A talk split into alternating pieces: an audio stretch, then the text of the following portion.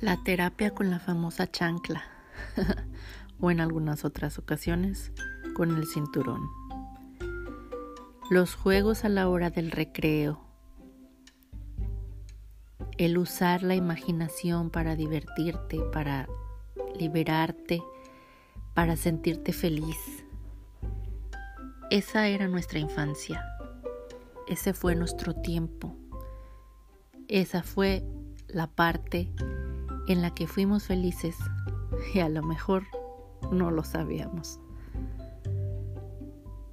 Porque usábamos la imaginación para jugar, para divertirnos, porque no se usaba el bullying, porque no se usaba la depresión. Fueron tiempos felices. ¿A poco no?